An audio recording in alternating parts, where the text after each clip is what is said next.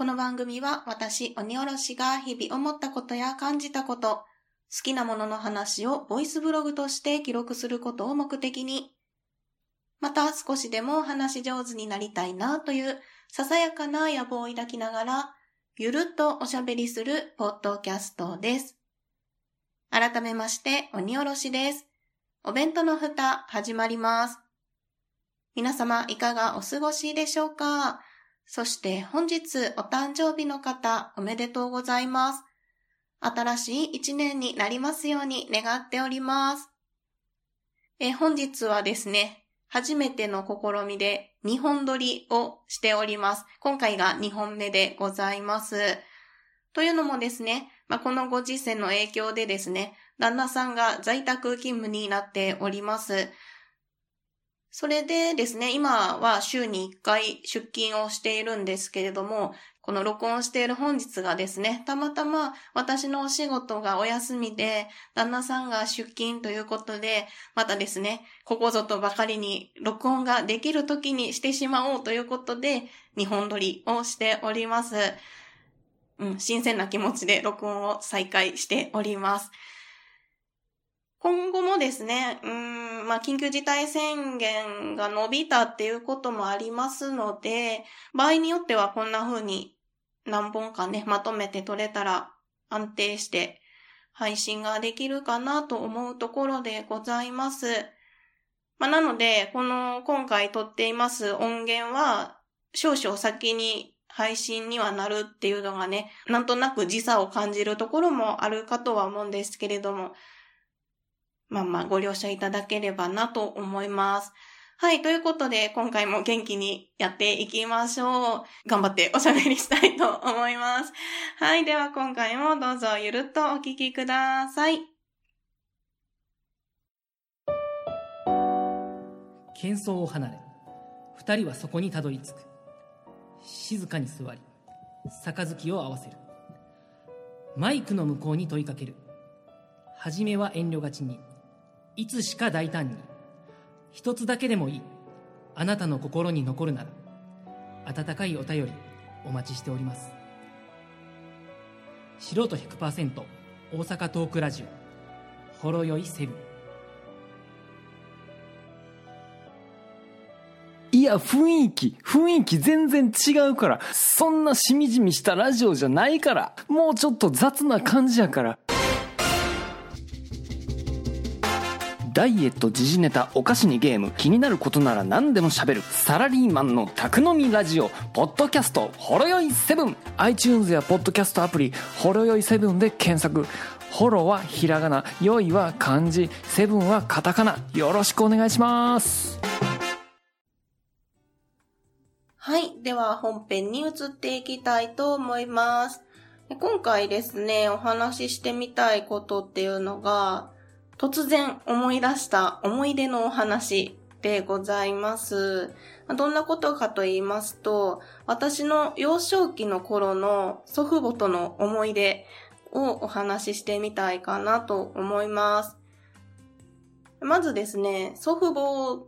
の紹介なんですけれども、昔から商売をしているお家でございます。自営業っていうよりかは、下町で商いを行っているっていうようなイメージの方が、私には印象に残っております。えそんな祖父母との思い出をですね、今回お話ししていきたいと思います。どっからお話をしようかなって思うんですけど、うん、していた商売っていうのが、お家で経営をね、してるし、かつ、配達とかも行くような感じのお店なんですよ。その配達によくついて行ってたっていうところからね、お話をしてみましょうか。でうちのそのおじいちゃんおばあちゃんは、おじいちゃんが店番担当で、おばあちゃんが車で配達に行くっていうスタイルだったんですよ。で、そのおばあちゃんの車にね、一緒に乗って、配達のお手伝いという名目でついていくっていうことをね、たまにしていたんですね。で、もうかれこれ20年以上前の話なので、今ほどね、セキュリティも厳しくなかったから、その着いた配達先で、この従業員しか通れへんようなところを、私も一緒に入らせてもらってたんですよ。なので、その、配達先のお店の人とかにですね、人によってはね、顔も覚えてもらってたぐらい何回もね、ついていってたんですよ。で、その時のその従業員の人しか入られへんところって、めちゃめちゃ私からしたら、もう異世界なわけですよ。大人たちがどんな風に働いてて、その普段お店の表側からは見えないその裏側の世界にこう入り込むっていうのがものすごくこう冒険感もあったし、ワクワクしてたんですよね。で、そのおばあちゃんと同世代ぐらいの方たちも多いところだったので、可愛がってもらってて、うん、それもね、すごく思い出に残っております。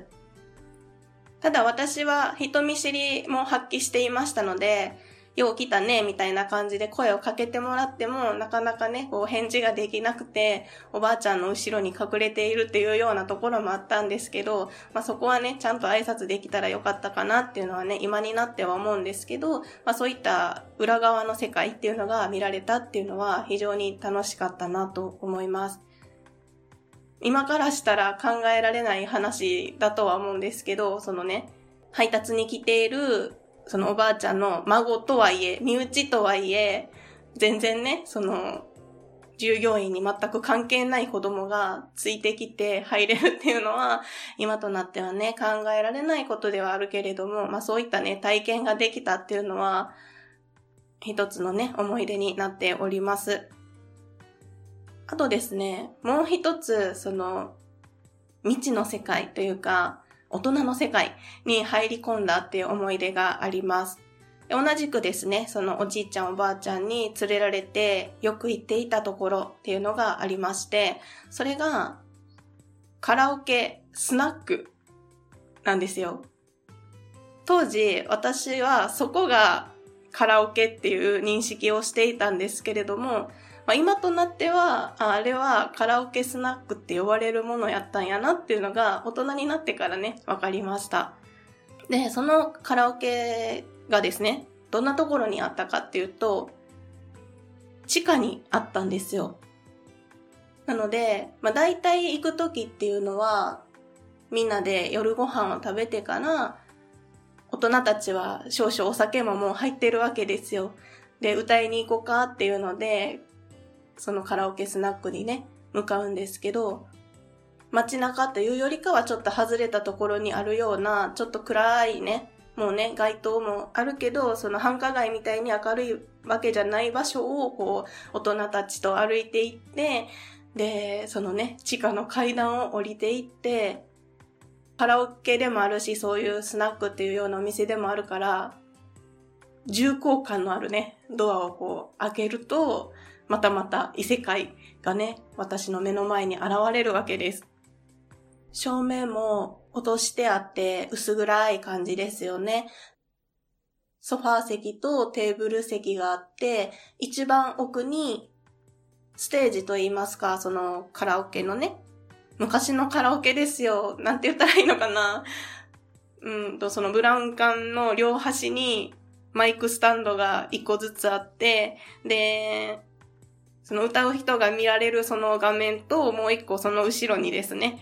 大きい画面で、その、聞いたはる人が見られる画面があるっていうね、昔ながらのカラオケっていう感じのところだったんですよ。で、そこは、マスターとママ、ご夫婦やったと思うんですけど、その二人が経営されているところで、で、その入り口入ってすぐの左手にですね、そのバーカウンターみたいなところがあって、寡黙な感じのマスターといつもニコニコしているママがいて、この二人にもですね、私たち家族はよく行ってたので覚えてもらっていて、あ、よく来たねっていう感じで声をかけてもらうっていうのがね、あったんですよね。で、その入っていって、初めにすることって飲み物の注文じゃないですか。で、その時に私は瓶入りのバヤリースオレンジジュースですね。をよく好んで飲んでいました。栓抜きの使い方、その瓶のね、王冠の開け方を覚えたのもそこでした。し、あと、その大人たちが何を飲むかっていうと、水割りを頼むんですよ。ウイスキーの水割りを頼むんですけど、そこでね、ウイスキーの水割りの作り方を覚えました。もちろん未成年、未成年どころかも、あの時はまだ小学生にもなってへんかったんちゃうかな。なので、もちろん一滴も飲んではいないですよ。水割りを飲んではいないですけど、でもそこで水割りの作り方を教えてもらって、この綺麗な液体は何だろう？この薄い淡い琥珀色の液体はそんなに美味しいんだろうかっていうのをね、思いながら作っていた記憶があります。あとそのおつまみ関係で言うと、サキイカとかカキピーとかアルファベットチョコレートの存在を知ったのもそこのカラオケスナックでした。っていうね、ちょっと話がそれてしまいましたが、そんな思い出もあります。あとですね、その二十数年前のお話なので、当時はまだレコードも使っていたんですよね。なので、そのお客さんがリクエストしたレコードを探すっていうのも一緒に、そのママと一緒にね、させてもらったこともあります。これから曲が流れるんやって不思議に思った記憶もありますね。あと当時はまだそのリモコンでのリクエストってなかったので、分厚い辞書みたいな曲の一覧ですよね。それをこうみんなで一生懸命めくって探すっていうのもやってました。あいうえお順の歌手名で探したり、曲名で探したりするっていうのをね、誰が先に見つけられるかっていうのをね、やってましたね。大体みんなお箱というか、歌いたい曲が決まっているので、誰それの何々っていう曲を探してって言われてバーって私と姉と一緒に急いでね、探すっていうのもやってました。途中からですね、そのリモコンでデジタルでというか検索ができるようになったので、分厚いリクエスト本の活躍は徐々に減っていったんですけれども、そんなこともあったなという思い出でございます。あと、このカラオケスナックで面白かったなって思うのが、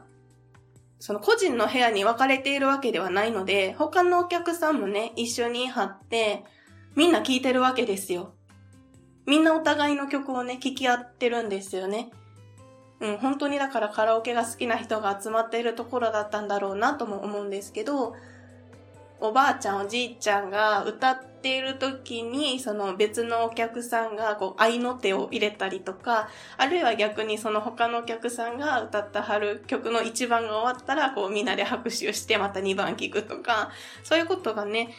行われていたお店だったんですよね。で、そこの常連さんっていうのもやっぱり言い張って、その常連さんでめちゃめちゃ強烈に覚えている人が2人貼るんですけど、1人は必ず寺尾明さんのルビーの指輪を歌うっていう方がいたんですよ。ものすごくこう感情を込めてルビーの指輪を歌う方がいて、もうその方はですね、みんなの人気者でございました。うちの家族が入店する前からもいはる時もあったし、後からね、来はる時もあったんですけど、あ、いはるいはる、あの人いるよって、また聞けるかなっていうのでね、楽しみにしていましたね。あともう一人の方が女性の方なんですけど、ものすごく陽気な方なんですよ。みんながね、歌ってる、その一番が終わったりとか、サビが終わったりとかした時に必ず、イェイイェイバッチグーって 言ってくれる。めっちゃ盛り上げてくれるっていう方もいて、その方もね、めちゃめちゃ印象に残っております。そんな風にですね、おじいちゃんおばあちゃんに連れられて、こうみんなで行って、みんなで楽しむっていう空間やったっていうのが、ものすごく記憶に残っているところでございます。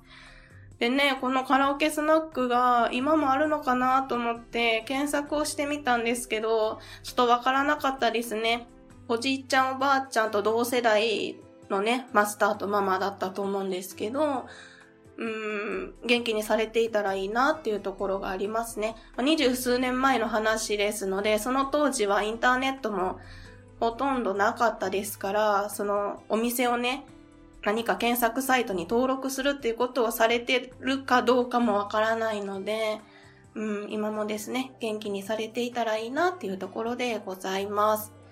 はい、というところで、本当に、本当に取り留めもないお話になってしまったんですが、最近突然思い出した子供の頃のね、私の祖父母との思い出ということで、今回はお話をしてみました。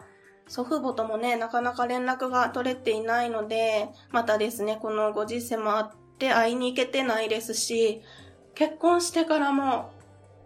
2回ぐらいしか会いに行けてないから、またですね、落ち着いたら実際に会いに行きたいですし、連絡も取りたいなと思います。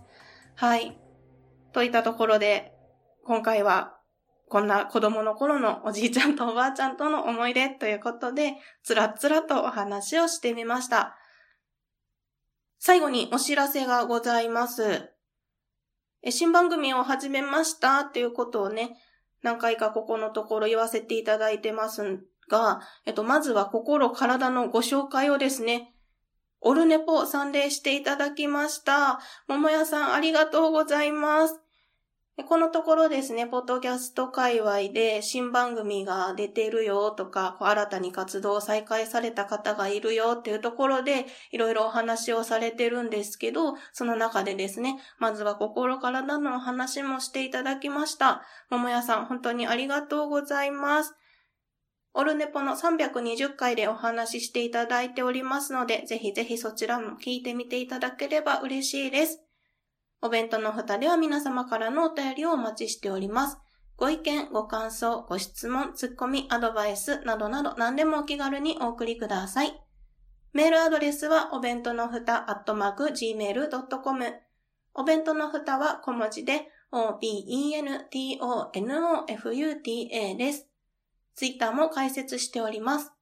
ツイッターアカウントは、アットマーク、おべふた361。おべふたは obefuta361 は数字です。検索してみてください。ハッシュタグはおべふた。おべはひらがな、ふたはカタカナです。